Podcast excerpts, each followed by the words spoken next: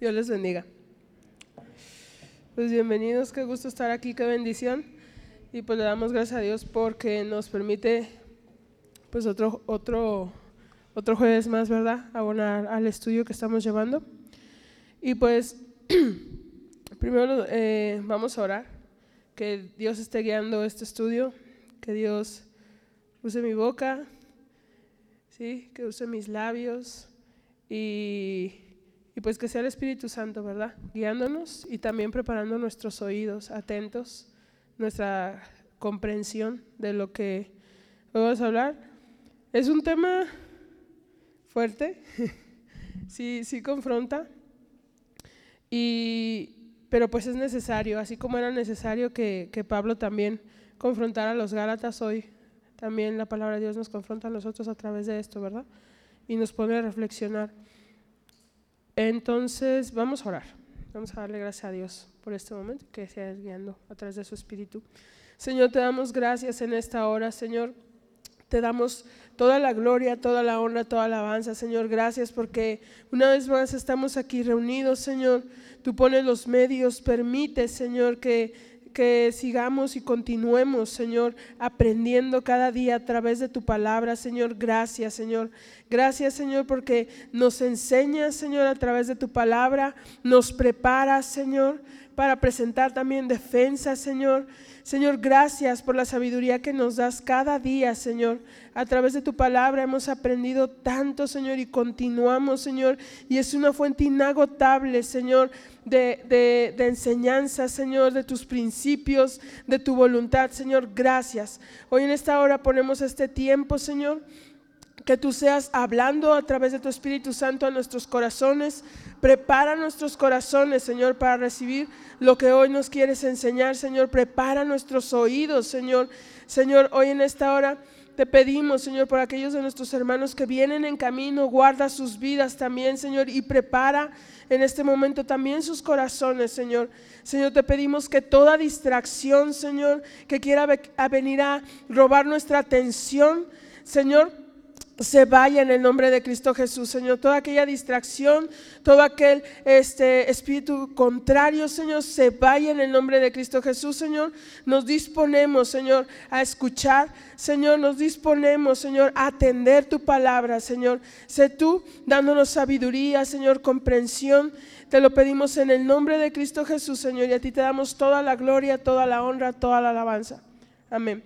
Bueno, hermanos, les voy a pedir que me acompañen en nuestra Biblia. Vamos a continuar el estudio en Gálatas 3 y vamos, eh, nos quedamos en el versículo 9.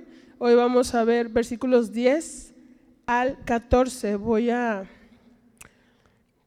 Acompáñenme a leer.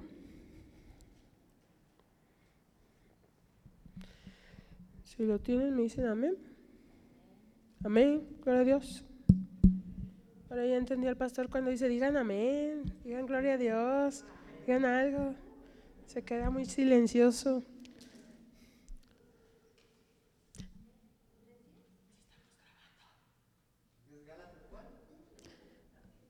Gálatas 3, del 10 al 14. Amén. Bueno, vamos a, leerlo todos juntos. Lo voy a leer en la versión eh, Reina Valera 1960. Perdón. Porque todos los que dependen de las obras de la ley están bajo maldición, pues escrito está, maldito todo aquel que no permaneciere en todas las cosas escritas en el libro de la ley para hacerlas. Y que por la ley ninguno se justifica para con Dios, es evidente. ¿Por qué? El justo por la fe vivirá. Y la ley no es de fe, sino que dice, el que hiciera estas cosas vivirá por ellas. Cristo nos redimió de la maldición de la ley, hecho por nosotros maldición, porque está escrito, maldito todo el que es colgado en un madero, para que en Cristo Jesús la bendición de Abraham alcanzase a los gentiles, a fin de que por fe recibiésemos la promesa del Espíritu. Amén. Pues gloria a Dios, ¿cuántos recibieron esa promesa? Amén, ¿verdad? Gloria a Dios. Voy a anotar aquí el título, el título de hoy. Yo le puse la maldición de la ley.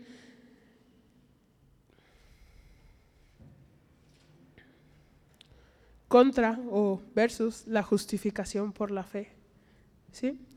Aquí voy a anotar. A ver si me entienden. La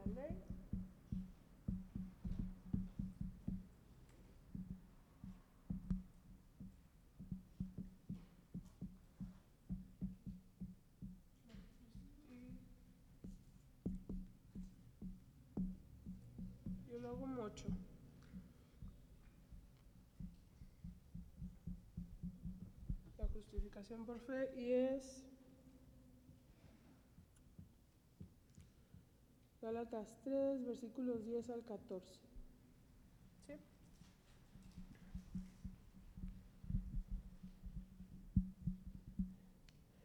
Bien. Bueno, nosotros hemos visto a través de este capítulo y lo que Pablo estaba hablando a los Gálatas, cómo está constantemente confrontándolos con respecto a esto, ¿no? Porque ellos estaban pues en una manera muy insensatos y lo vimos, ¿no? Cuando se hacían estas preguntas que necesitaban respuesta y que en algunas versiones yo veía pues lo, lo duro que, que se dirigía a ellos, ¿no? Al decirles eh, incluso palabras más fuertes, ¿no? Si lo buscamos en otras este, versiones, ¿Qué, les pasaba? Ellos conocían. O sea, hemos visto anteriormente cómo les habla a ellos y les dice insensatos. Y analizando estas preguntas que necesitaban respuestas, también las cosas que se les había enseñado, el conocimiento y la comprensión de todo eso estaba ahí en los Gálatas, porque ellos lo habían recibido, ¿sí? Pero ¿qué pasaba? No lo estaban usando. Aún conociendo esto, no lo estaban usando.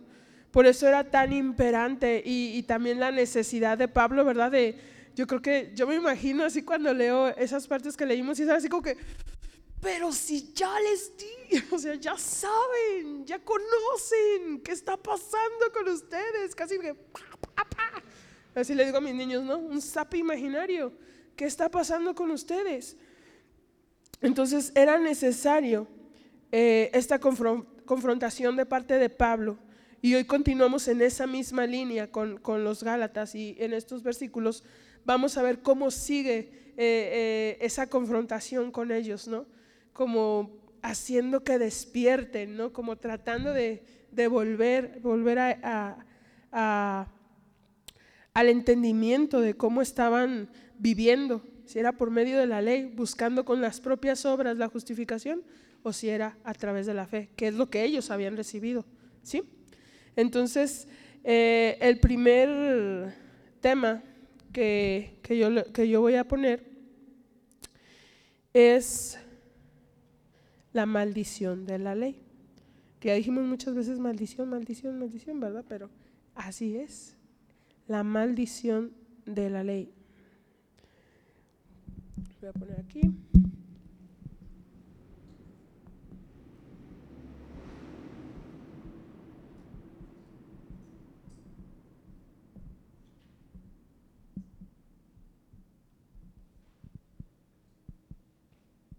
Y son versículo 10.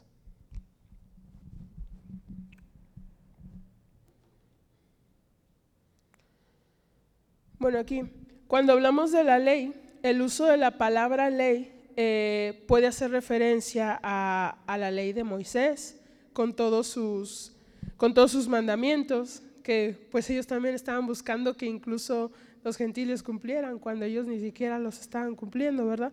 Eh, puede hacer referencia a eso, aunque también se puede referir a una extensión de lo que era el Antiguo Testamento. También podían usar la palabra ley para referirse a eso, a la extensión del Antiguo Testamento. Y también encontramos un, un significado de la ley en sentido general cuando se habla, por decir, de la Biblia como un todo, ¿sí? como una revelación de Dios en su palabra. Entonces también podemos tener mucho. tenemos que dejar claro esto para lo que vamos a seguir hablando más adelante. ¿sí? Yo me puedo referir a la ley cuando hablo de la ley de Moisés, me puedo referir a la ley cuando hablo de la Biblia como un todo y la revelación de la palabra de Dios. ¿sí? Entonces, por ejemplo, eh, por favor a Salmos 119, 97.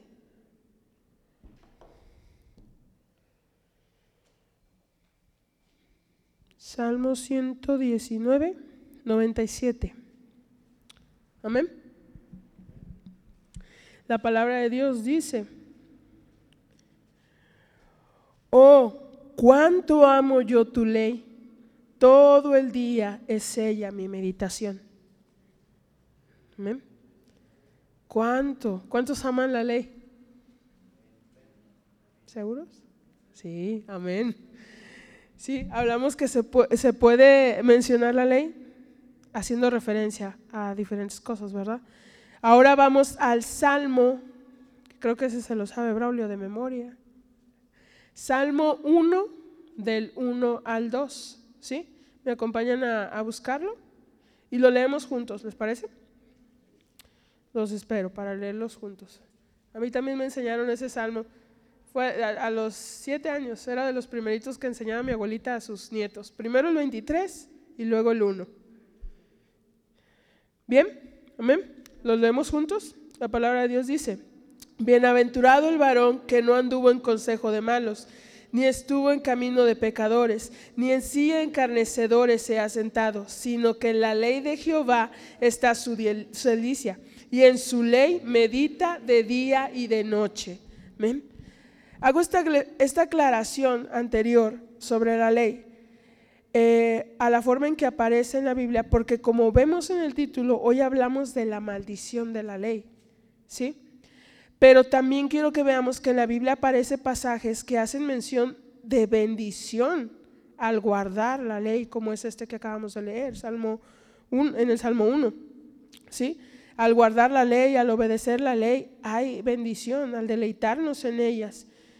En este sentido, podemos entender que, que, al, deleitarnos en la ley, al obedecerla, vivimos bajo la voluntad de Dios. ¿Sí, amén? Entonces, la voluntad de Dios revelada en su palabra. Y a esa ley nos referimos, ¿sí? En, en este contexto, en este caso. Y es que Dios quiere que obedezamos su ley, ¿sí? Que, que vivamos obedeciendo su ley. Pero acompáñenme a Efesios 2, 8 al 9. Y vamos a ver qué dice Efesios 2, 8 al 9. Eh, Efesios 2, 8 al 9 dice la palabra de Dios. ¿Todos lo tienen? ¿O voy muy rápido? Díganme si voy muy rápido, porque luego con los nervios voy rápido. sí, buen punto. Ágil. ¿No? ¿También tiene su chiste? Ok. ¿Qué dice, Efesios 2, del 8 al 9? Porque por gracia sois salvos por medio de la fe, y esto no de vosotros, pues es don de Dios, no por obras para que nadie se gloríe. ¿Por qué hago referencia a Efesios 2, del 8 al 9? Somos salvos por medio de la fe. O ahí dice por medio de la ley. No, ¿verdad? O por medio de obedecer la ley. No. Somos salvos por medio de la fe no por medio de la ley. ¿No es así? Y lo seguimos aclarando y mencionando al igual que Pablo a los Gálatas a través de estos versículos. En el versículo 10 del pasaje de hoy vemos cómo Pablo hace referencia a aquellos que confiaban en, las obras de la ley, es decir, en, en, buscar la justificación a través de lo que hacían, ¿sí? en tratar de ganar algo que no se podía ganar, ¿sí? porque es por gracia. Entonces, en este versículo también vemos una declaración más de parte de Pablo, porque después de hacer hincapié anteriormente, ya lo vimos, en la justificación por la fe a través de los versículos anteriores, aquí hace uso otra vez de la lógica. ¿Se acuerdan que nos mencionaban en, el estudio anterior algo, algunos términos de la lógica? Quien ha estudiado lógica o lo ha visto así levemente en la prepa, yo más o menos me acuerdo que me gustaba, pero ya no recuerdo bien tengo pobres nociones de, eso, pero, pero todavía le entiendo un poquito. Y aquí otra vez eh, Pablo hace uso de la lógica, ¿sí? Una vez más. No sé si alguien ha escuchado, pero hay un término que se llama proposición afirmativa universal. ¿What? Proposición afirmativa universal. Eh, en base a los libros que hemos, eh, pues en los que estudiamos, el, el autor R.C. Sproul eh, expone esto en sus comentarios, que Pablo hace, uso, eh, hace uso de este tipo de proposición y de otros elementos de la lógica eh, en, este, en este capítulo. Y, ¿Pero qué es eso? ¿Qué es una proposición afirmativa universal? ¿Con qué se come? Bueno, les comparto la definición, por, por si la quieren anotar o si quieren que se las anote, se las anoto. No es un axioma. O no sé, no, no es un axioma. Checa. Una proposición afirmativa universal dice, es un enunciado, o va a ser lento, que confirma la afirmación del predicado. ¿Cuántos recuerdan? Los, los, más chiquitos se van a acordar más porque lo tienen fresco. Un enunciado está formado del sujeto, del verbo y del predicado, ¿cierto? Tenemos sujeto, verbo, predicado, ¿sí? Entonces, una afirmación eh, dice que es esto, dice, confirma la afirmación del predicado y respalda afirmativamente, ¿sí? Un estado o situación y hace parte a todos los sujetos del grupo mencionado en la, oración eh, de esa cualidad. ¿Ah? Entonces, ¿qué quiere decir esto? Se los voy a poner con un ejemplo. Yo sé que los dejé igual. Dice, por ejemplo, vamos a, poner, vamos a suponer ejemplo, un enunciado que dice, los soldados desertores no son leales. ¿Sí? Ese es un ejemplo. Los soldados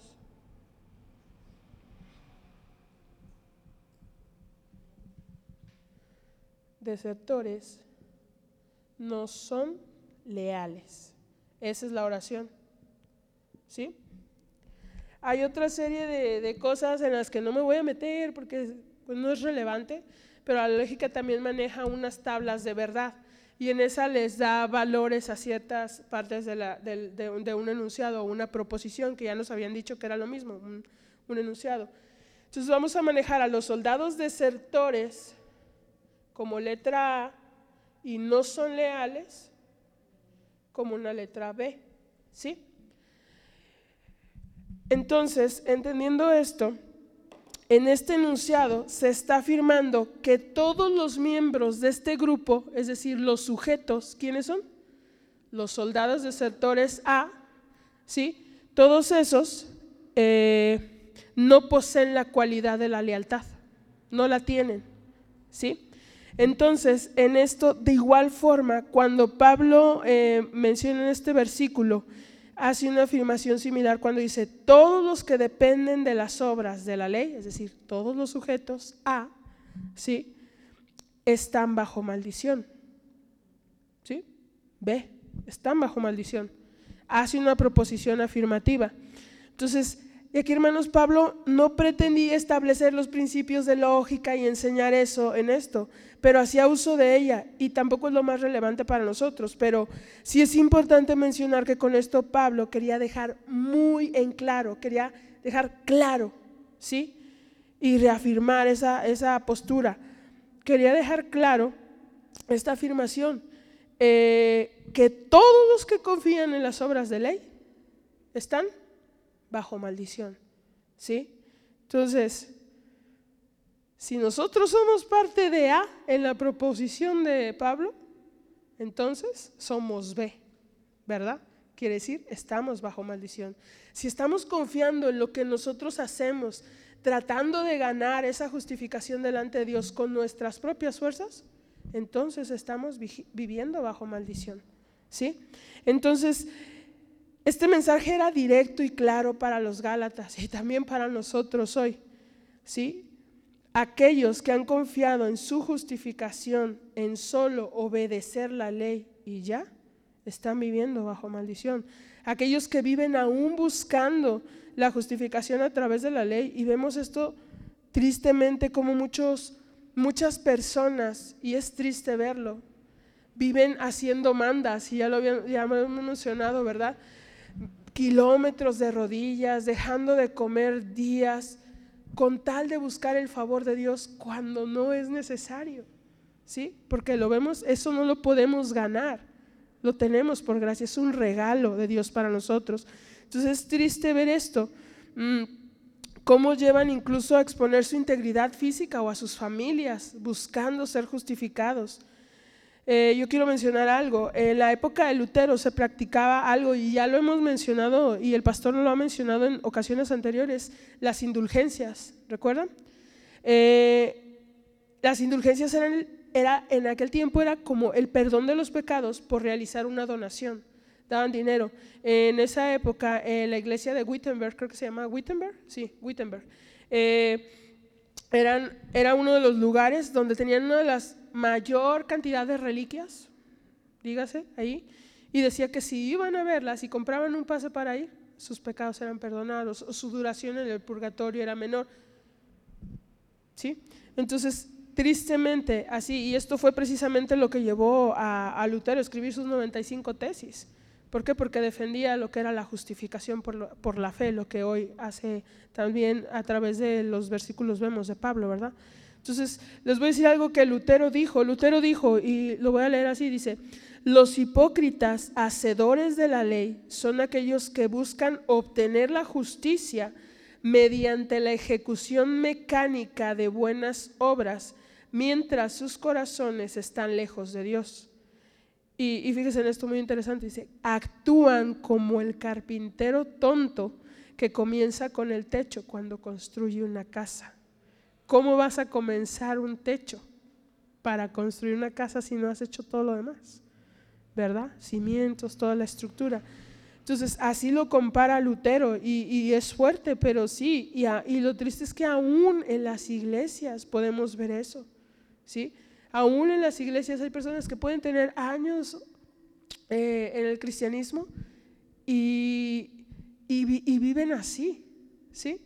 Entonces, eh, pues hacemos esta, esta eh, Pablo hace esta afirmación y en este, en este mismo versículo Pablo les confronta y vemos que cita Deuteronomio 27, 26. Si se fijan al final, dice Deuteronomio 27, 26, dice, maldito el que no confirmare las palabras de esta ley para hacerlas. Y dirá todo el pueblo, amén. ¿Sí? Otra versión dice, maldito todo aquel que no permanece en todas las cosas que están escritas en el libro de la ley para hacerlas. Él hace hincapié en esto porque dice, ok, estás hablando de una ley y que a través de esta ley vas a encontrar justificación, entonces cúmplela toda. Porque ahí no dice, cumple algunas cosas, ¿verdad? O no dice, cumple todo menos uno. Dice, cumple toda la ley y permanece. Nada de que un ratito y después me voy, la arreglo y luego regreso. No, no había, no había posibilidades de hacer esto. ¿sí? Entonces, eh, aquí vemos que es todo o nada, ¿verdad? Hablamos de la maldición y son palabras fuertes, pero ¿qué significa maldición? Yo encontré la siguiente definición, ¿sí? De, del mundo que dice expresión o conjunto de ellas que se dirige contra algo, manifestando enojo, enojo perdón, hacia él o ello. Esta es la definición del mundo, yo la veo muy leve. ¿Sí? Y porque eh, algo que leía en, precisamente con el autor R.C. Sproul es que decía que muchos, muchos ahora en el mundo ya ven esa palabra como, ah, pues, maldición, cualquier cosa, la usan para cualquier cosa, pero no, no entienden el peso que significa una maldición, ¿verdad? Y así, y así, y así viven. Entonces, R.S. Sproul menciona esto y que antes de definir maldición, a la luz de la palabra, claro, es importante entender o definir lo que es la bendición. Y hace mención de un pasaje que creo que ya muchos conocemos, eh, pero pues acompáñenme a leerlo. Eh, me gusta mucho, es precioso. De hecho, hay una canción que está inspirada en este pasaje que muchos la conocen, que se llama La bendición o The Blessing, no sé si lo pronuncio bien, pero algo así. Este, y es en número 6, 24 al 26. Y número 6, 24 al 26 dice, Jehová te bendiga y te guarde. Jehová, Jehová haga resplandecer su rostro sobre ti y tenga de ti misericordia. Jehová alce sobre ti su rostro y ponga en ti paz. Qué, hermoso, ¿no? Qué precioso. Ahora, si, si esto nos habla de un ejemplo de bendición, R.C. Sproul menciona que claramente una maldición debe ser lo contrario. Y déjenme leer una parte de, cómo lo describe en, el libro de comentarios. Dice, escuche, pongan mucha atención, dice, si tuviéramos que decir lo que significa la maldición de Dios en el Antiguo Testamento, sería algo así. Que el Señor te maldiga y te abandone. Que el Señor aparte su rostro de ti y te dé solo su juicio. Que el Señor apague la luz de su rostro y no os dé sino angustia y turbación. Es la peor de todas las experiencias posibles que un ser humano podría soportar. Que Dios te dé la espalda, que te rechace ahora y para siempre. Eso es lo que nos sopesamos cuando hablamos de la palabra maldición. Es tremendo. Y saben que es más tremendo, hermanos, hermanas, que hay muchas personas, muchas que siguen viviendo así, con esa maldición, que siguen viviendo bajo la ley. ¿Y cuántos allá afuera están así? ¿Cuántos conocemos así? Que como nosotros una vez no vivíamos, vivíamos bajo maldición, ¿sí? Sin conocer la verdad, como nosotros en un tiempo. ¿Y quién les va a hablar? Ahí también Dios nos confronta, ¿verdad? ¿Quién les va a hablar? Tenemos, tenemos que despertar esa misericordia y verlos como Dios los ve. Hay una necesidad allá afuera de no callarnos. Por eso también nos estamos preparando. Y, Dios nos llama a entender eso también. ¿Sí?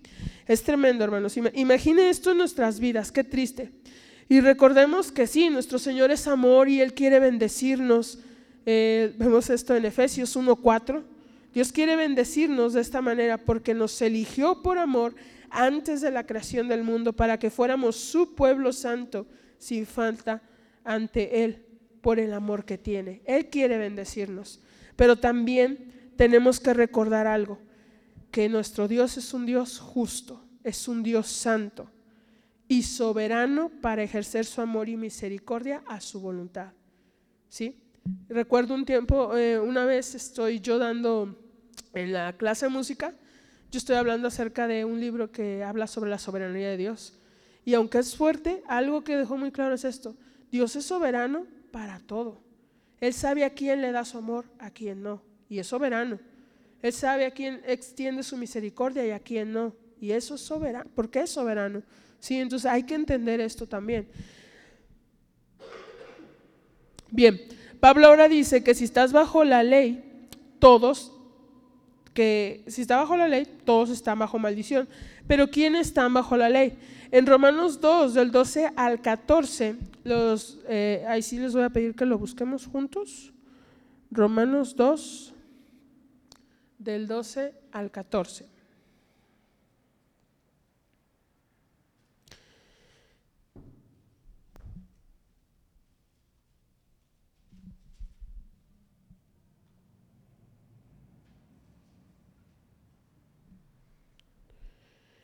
Y dice la palabra de Dios, porque todos los que sin ley han pecado, sin ley también perecerán, y todos los que bajo la ley han pecado, por la ley serán juzgados, porque no son los oidores de la ley los justos ante Dios, sino los hacedores de la ley serán justificados.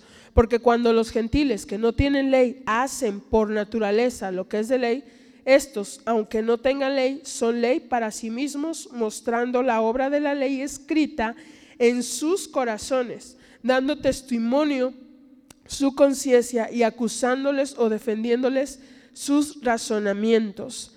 Pablo menciona que todos están bajo la ley. Y ahí tanto, tanto judíos como gentiles. Es decir, entonces, todos están bajo la ley. ¿Por qué? En el versículo 14, yo, yo quiero leerles la versión nueva traducción viviente. Dice, aún los gentiles, ¿sí? Quienes no cuentan con la ley escrita de Dios muestran que conocen esa ley cuando por instinto la obedecen, aunque nunca la hayan oído. Ya nos habían hablado de esto, de verdad, de la conciencia. Cuando los gentiles no tienen la ley, cuentan con la ley escrita en sus corazones. Eh, por ejemplo, es como conocemos por instinto lo que es bueno y lo que es malo. Un ejemplo, aunque tú no conozcas la ley escrita, tú sabes que robar es malo, ¿verdad? Tú sabes que matar es malo. Entonces, es nuestra conciencia. Y recordemos que esa conciencia también puede ser corrompida por el pecado. ¿Sí? Podemos ver esto en Romanos 1. R.C. Sproul dice, la ley está por encima de nosotros, imponiendo obligaciones de nuestro Creador en nuestro comportamiento. Nosotros tenemos conciencia de lo bueno y lo malo, y aquellos que no conocen serán juzgados por su conciencia. ¿sí? Y todos al final daremos cuentas a Dios. Hermano, hermana, con la ley o sin ella el pecado tiene consecuencias. ¿sí? Romanos 6, 23. Cuando Pablo habla de la maldición de la ley, entonces está diciendo que la ley es mala. Acuérdense que hablé, hablé de muchas referencias de la ley. No. ¿Sí? No está hablando nada de eso, sino que aquí podemos ver y recordar lo que vimos cuando hablábamos de las premisas. Dios sabía que nunca íbamos a poder guardar la ley. ¿Sí? Y lo vimos en el estudio anterior. Dios previó una forma de que fuéramos justificados en su amor, en su misericordia, por medio del sacrificio expiatorio de nuestro Señor Jesucristo. Dios tenía en sus planes y lo consideró desde antes, sabía que no podíamos cumplir la ley. ¿Sí? Entonces, es por ello que era necesario la expiación, ¿verdad? De el, sacrificio expiatorio de nuestro Señor. Entonces, quien vive bajo la ley está bajo maldición. Eso queda claro, ¿verdad? Ok, vamos con el tema número dos. Y yo le llamé así, lo evidente de la justificación por fe.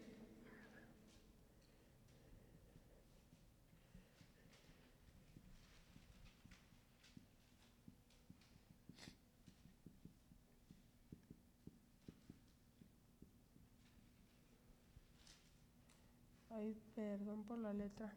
Y son los versículos 11 y 12. 11 y 12. Y bueno, eh, en esos versículos ya leíamos que aquí dice, y que por la ley ninguno se justifica para con Dios, es evidente. En el versículo 11, en la parte A, eh, leemos y que por la ley ninguno se justifica para con Dios, es evidente. Quiero compartirles otras versiones. Nueva versión internacional. Es evidente que por la ley nadie es justificado delante de Dios.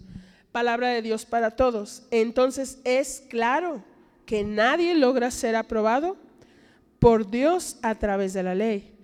Eh, nueva traducción viviente, queda claro entonces que nadie puede hacerse justo ante Dios por tratar de cumplir la ley. Porque el título de es evidente la justificación por fe. Si leemos el pasaje, habla de que lo evidente es que nadie será justificado por la ley. ¿Sí? Pero usando el razonamiento lógico, si es evidente que nadie es justificado por la ley, pues que por la fe sí, también lo es. También es evidente ello.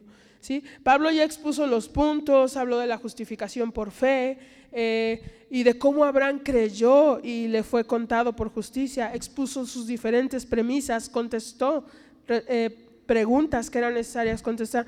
Ahora, dice, con todo esto está más claro, y a estas alturas de la carta, debería ser evidente que solo es posible la justificación por fe.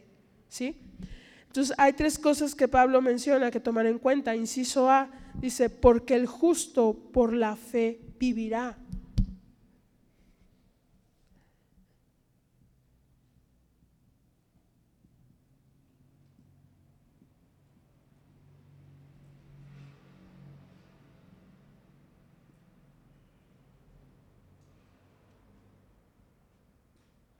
Es la segunda parte del versículo 11.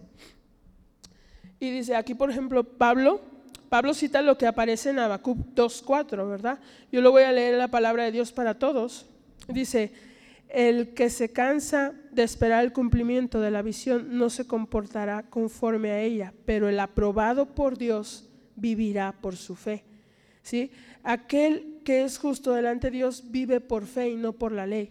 Cuando hablamos de aquel que es justo, hablamos de quién es justo delante de Dios. ¿Sí? Y esto es solamente posible cuando creemos a través de nuestro Señor Jesucristo, ¿sí? Por fe en el Señor Jesucristo. Hechos 16, 33. La única forma en que podemos ser hallados justos delante de Dios es solo por fe, no hay más. Ningún esfuerzo humano, intento por cumplir la ley de manera completa, nos hará justos, porque es solo por gracia. Y quiero leer algo que, dice en, los comentarios de George, no sé bien cómo se pronuncia, George o Jorge Gutzke. Eh, dice, creer, vamos a poner atención a esto, dice, creer es al alma lo que tragar para el cuerpo. Ahora bien, tragar es algo que hace alguien para vivir. Cuando dicen tragar, habla de alimento, no cualquier sustancia. Lo mismo es cierto creer cuando dice el justo por la fe vivirá. Quiere decir que el justo vivirá creyendo las promesas de Dios. No significa creer en nada y creer en todo. Entonces una persona, porque si así fuera, una persona podría tragar veneno. Entonces, esto nos habla de que no se trata solo de creer, hay relevancia en lo que estamos creyendo. ¿Sí? Nuestra fe debe estar fundamentada en el Evangelio de Cristo. ¿Sí? Amén. Entonces, el evangelio, en el Evangelio de Cristo es la fe en Él, en Cristo Jesús, por la que somos justificados. No creer en un pastor, no creer en un líder, no creer en una iglesia eso es falible. Y lo hemos mencionado muchísimas veces, hemos ah, hablado de esto, ¿sí? Eso es falible. Entonces, solo nuestra fe en Cristo es lo que nos hará eh, justos delante de Dios. Y debemos tener cuidado de que, en qué hemos creído y en qué está sustentada nuestra fe y examinarnos y pedir al Espíritu Santo que nos examine y lo revele, porque sí puede pasar. Los Gálatas estaban pasando por eso. Pablo estaba, está haciendo todo esto porque pasó. Entonces sí es posible. Por eso es muy importante que escuchamos, que leemos, ¿verdad? Nuestra base debe ser la palabra de Dios. Siempre la palabra de Dios. Entonces, ¿qué significa vivir por fe? Vivir por fe es entender que nuestra vida se sustenta en lo que Dios dice de nosotros. Es un ejemplo de lo que es vivir por fe. Hay muchos más. Eh, está segunda de Corintios 5 del 6 al 7. Si ya con más tiempo lo, pueden leer en casa. Eh, vivir por fe también es ser guiados por el Espíritu Santo, porque todos los que son guiados por el Espíritu de Dios, los tales son hijos de Dios. Romanos 8, 14. Vivir por fe es confiar y obedecer la palabra de Dios, aun a pesar de lo que el mundo diga. Hebreos 11:7, ¿verdad? Vemos aquí que por fe Noé construyó el arca. Eh, vivir por fe es confiar en la provisión de Dios. Hebreos 11:8. Abraham, Abraham creyó, ¿verdad? Cuando iba a sacrificar su hijo, él creyó en la provisión de Dios. Y podremos continuar, pero en resumen, vivir por fe significa vivir en una dependencia eh, directa del Señor Jesucristo. Y es confiar que nuestros pensamientos, nuestras decisiones, nuestras acciones están sujetas perdón, a nuestro Señor Jesucristo. Y los voy a invitar a, vamos a leer juntos Gálatas 2.20, haciendo referencia a esto que mencionaba. Gálatas 2.20, ya lo habíamos visto. Amén. Dice, con Cristo estoy juntamente crucificado y ya no vivo yo, mas vive Cristo en mí. Y lo que ahora vivo en la carne, lo vivo en la fe del Hijo de Dios, el cual me amó y se entregó a sí mismo por mí. Gloria a Dios. Entonces, aquí vemos una, una de, las, de las partes que menciona Pablo, ¿verdad? Porque el justo por la fe vivirá. Es evidente que somos justos por fe. El inciso B, la ley no es de fe.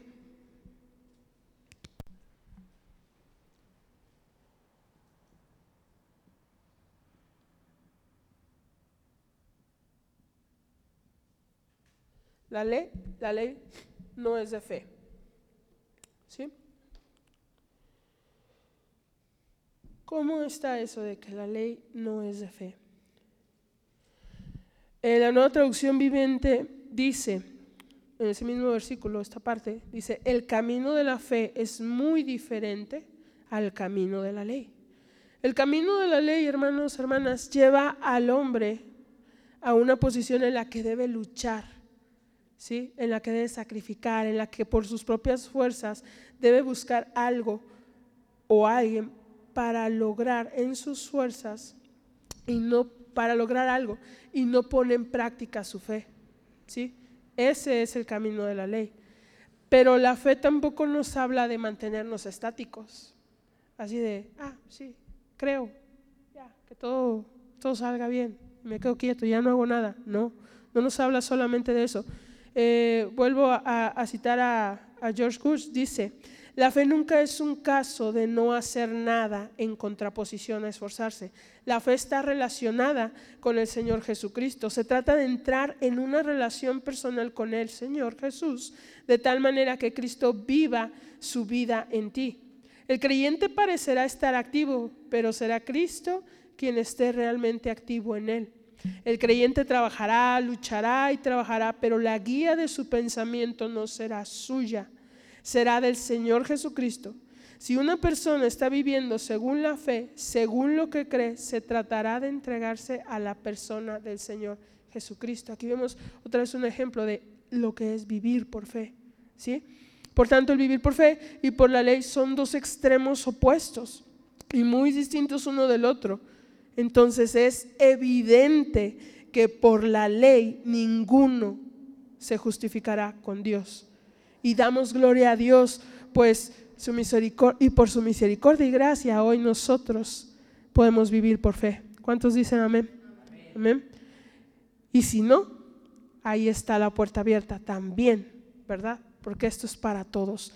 Y, y bueno, el tema número tres.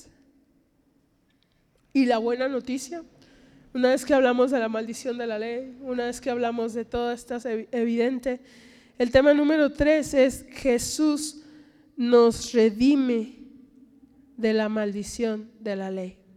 ¿Sí? Jesús nos redime de la maldición de la ley. Ya no me cae, ya no voy a anotar, pero ustedes lo anotan. Jesús nos redime de la maldición de la ley. Y esa es la buena noticia, algo que podemos experimentar y cualquiera que nos esté escuchando después o que nos escuche o que esté aquí y no lo haya experimentado, Jesús nos puede redimir. Hermano, hermana, Jesús te puede redimir. Amén. ¿Cuántos redimidos aquí? Amén.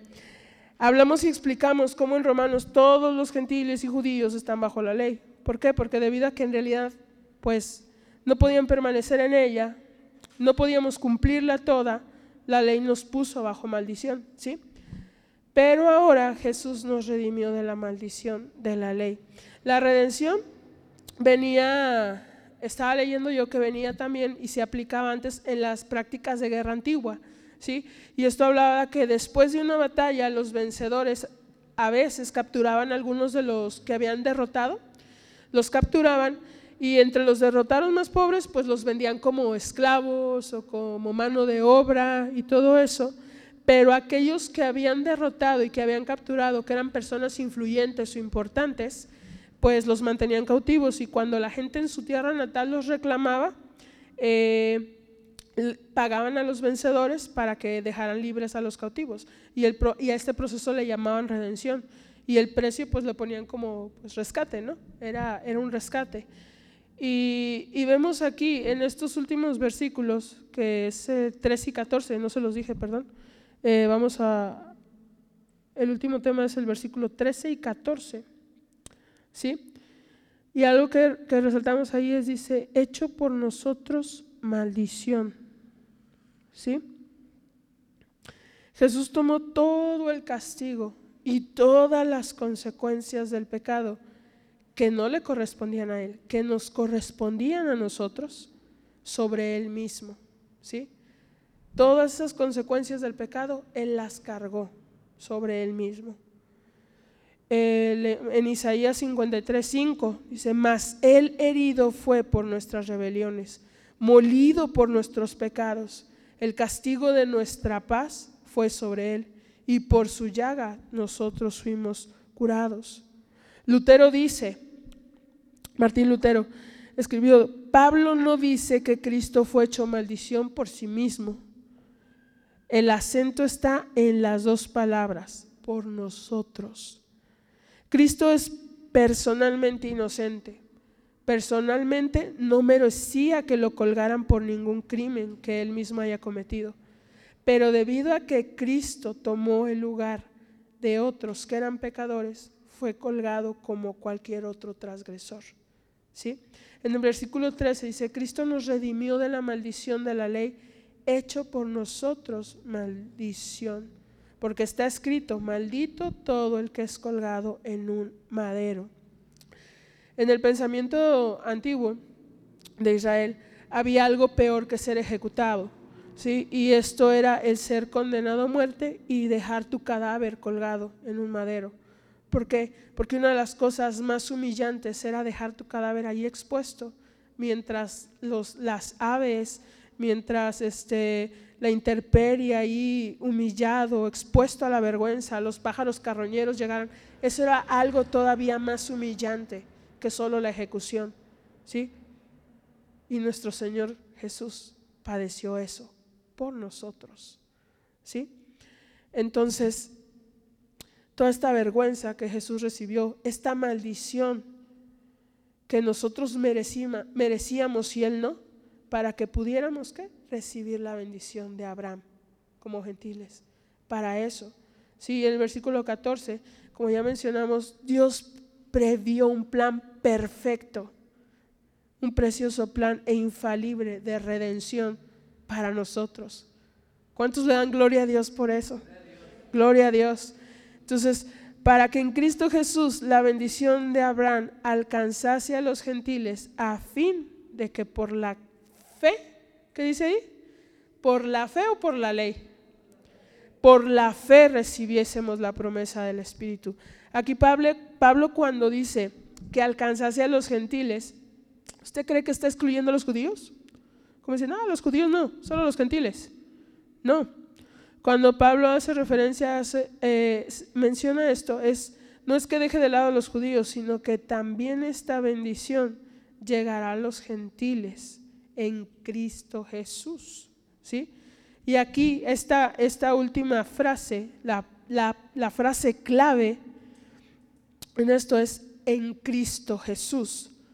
No por sus intentos de justificarse a sí mismos, no por obras, no por sus propias fuerzas, no por cumplir la ley o tratar de cumplirla porque nadie la iba a cumplir, no por pagar indulgencias, por fe es que recibimos la promesa.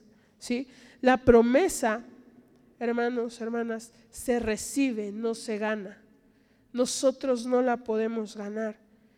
Y, Pablo en, este pasaje, en este pasaje que, que hoy estudiamos, que hoy leemos, es lo que intenta, ¿verdad? Reafirmar, hacer una proposición universal, afirmativa no hay manera de que nadie, absolutamente nadie, se pueda justificar por medio de descansar en la ley, por medio de obras, por medio de sus propias fuerzas.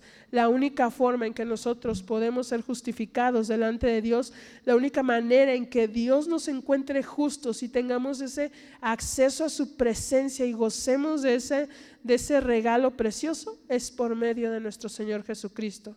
¿Qué? Por fe, confesando y creyendo creyendo en nuestro Señor, ¿verdad? Y voy a concluir con algo que también menciona R.C. Sproul, lo voy a leer, y dice, maldito todo el que es colgado en un madero, para que Cristo Jesús, para que en Cristo Jesús la bendición de Abraham llegue a los gentiles, a fin que por la ley, perdón, a fin que por la fe, perdón, recibamos el Espíritu prometido. Esas son las únicas opciones que tenemos, la bendición de Dios y la maldición de Dios. Mientras vivamos solo bajo la ley, no tenemos nada más que la maldición de Dios. Por eso Pablo ruega a los Gálatas que entiendan que Cristo ha tomado esa maldición y que no vivan por las obras, sino por la fe. Me, llamó mucho la atención esta, esta parte que dice, ruega a los Gálatas. Y lo estamos viendo a través del capítulo porque es repetitivo, repetitivo. Y en esta parte que hablábamos de la, de la lo evidente de la justificación, ¿verdad? Es que es evidente. Ustedes ya conocieron, nosotros conocemos. No podemos volver a lo que éramos porque conocemos. Entonces tenemos que hacer uso de ello. Y si no lo conocen, está la puerta abierta porque el Señor recibe a aquel que quiere creer en Él, ¿verdad? Entonces, Jesús está a la puerta y llama, ¿verdad? Y cualquiera que confesare con su boca, ¿verdad? Y crea, también le va a ser contado y va a, ser hallado justo delante de Dios. Entonces, hoy, nos confronta esto, hermanos, tener cuidado en qué estamos creyendo y que está cimentada nuestra fe. Porque muchas veces nos podemos desviar también de eso, ¿verdad? Y, y pues le damos gloria a Dios, porque hoy podemos ser redimidos y vamos a orar, les voy a invitar a orar, pues que Dios nos siga enseñando, ¿verdad? Nos siga preparando, porque como hablábamos, hay muchos que como nosotros aún están allá afuera viviendo bajo maldición, ¿verdad? Y pues que Dios tenga misericordia de ellos, que seamos esa, esa luz, que Dios nos use también para compartir este mensaje de salvación, así como usó a otros para que el mensaje llegara a nuestras familias. Amén. Amén. Señor, te damos gracias en esta hora, Señor, por ese mensaje que hemos recibido. Señor, entendemos y comprendemos que no hay otra forma, Señor, de, de, ser hallados justos delante de ti, Señor, sino creyendo por fe. Señor, te damos gracias porque tú preparaste desde antes eh, tú previste desde antes, Señor, estaba en tus planes, Señor, esta manera en que nosotros podíamos, Señor, ser justificados. Te damos gracias por el sacrificio expiatorio de nuestro Señor Jesucristo, pues ahora tenemos acceso delante de ti, Señor. Te damos gracias y te pedimos que sigas preparándonos cada día, que nos sigas enseñando a través de tu palabra, que sigas preparando nuestros corazones, Señor, que haya sabiduría en nosotros, Señor, entendimiento, Señor, de tu palabra, Señor, y que seamos aquellos que guardamos, Señor, todas aquellas enseñanzas, todos estos principios, Señor, que no nos dejamos guiar, Señor, por aquellas eh, corrientes falsas, Señor, por aquello que escuchamos fuera, Señor, que siempre somos diligentes en ir, Señor, a tu palabra. Señor, que solo tomemos en cuenta la verdad de tu palabra, Señor. Señor, que no somos aquellos que estamos buscando en otros medios, Señor, apoyándonos, Señor, o teniendo fe en, en, el hombre, Señor, en las cosas del mundo, Señor, pues nuestra fe solo descansa en Cristo Jesús. Ayúdanos a ser diligentes, Señor, a seguir preparándonos, pero también a ser diligentes, Señor, en ese llamado que todos tenemos, Señor, que es ir y predicar tu evangelio, Señor, ir y compartir a aquellos, Señor, que están allá afuera, que aún viven bajo la maldición, Señor, de estar viviendo bajo la ley, Señor. Aquellos, Señor, que eh, en esa conciencia entienden lo bueno, lo malo, Señor, pero no ha, habido alguien que les habla, Señor. Ayúdanos, Señor, a no ser indiferentes, Señor, a entender, Señor, que tenemos este llamado, Señor, que hay más y más, Señor, que viven así, Señor, que no somos indiferentes, Señor, que somos aquellos que somos diligentes para orar, para doblar rodillas, Señor, por nuestros vecinos, por nuestra familia, Señor, por aquellos, Señor, que están viviendo en aquellos rincones, Señor, si es, Señor, tu voluntad y tu llamado para nosotros, que nosotros estemos atentos, Señor, en el momento que tenemos que compartir, que tenemos que hablar sin temor, Señor. Te lo pedimos en el nombre de Cristo Jesús, Señor. También te pedimos, Señor, que tú estés guardando la vida de nuestros hermanos que hoy no están aquí, Señor. A aquellos que están viajando también, Señor, guarda sus vidas, Señor. Protégeles, bendíceles en aquellos lugares. Úsales, Señor, que sean luz, Señor en aquellos lugares, que tú pongas los medios, las oportunidades para que también sean bendición y compartan a otros, Señor. Te pedimos por aquellos que están enfermos, Señor. Sé tú trayendo sanidad a sus vidas, sé tú trayendo fortaleza, Señor, a sus vidas aquellos que por alguna otra situación, Señor, no pudieron asistir o se encuentran desanimados. Señor, anima, Señor, a esas almas. Anima, Señor, a nuestros hermanos, nuestras hermanas, Señor. Señor, que haya en ellos un anhelo, un deseo de venir, Señor, a tu casa, Señor, de buscar de tu presencia, de convivir, Señor, con, con nosotros, con su familia en Cristo, Señor. Te pedimos que tú sigas sobrando. También te pido por la vida de cada uno de los que estamos aquí en este lugar, cada familia representada presentada, Señor. Sé tú llevándonos con bien a casa, Señor. Guarda nuestra entrada, nuestra salida, Señor. Nuestro camino de regreso, Señor. Y que esta continúe siendo una semana bendecida, Señor. Y hay en descanso, Señor. Un descanso reparador en sus hogares. Te lo pedimos en el nombre de Cristo Jesús, Señor. Y te damos la gloria, la honra, Señor. Toda la alabanza a ti. Amén. Amén, hermanos. Pues Dios les bendiga.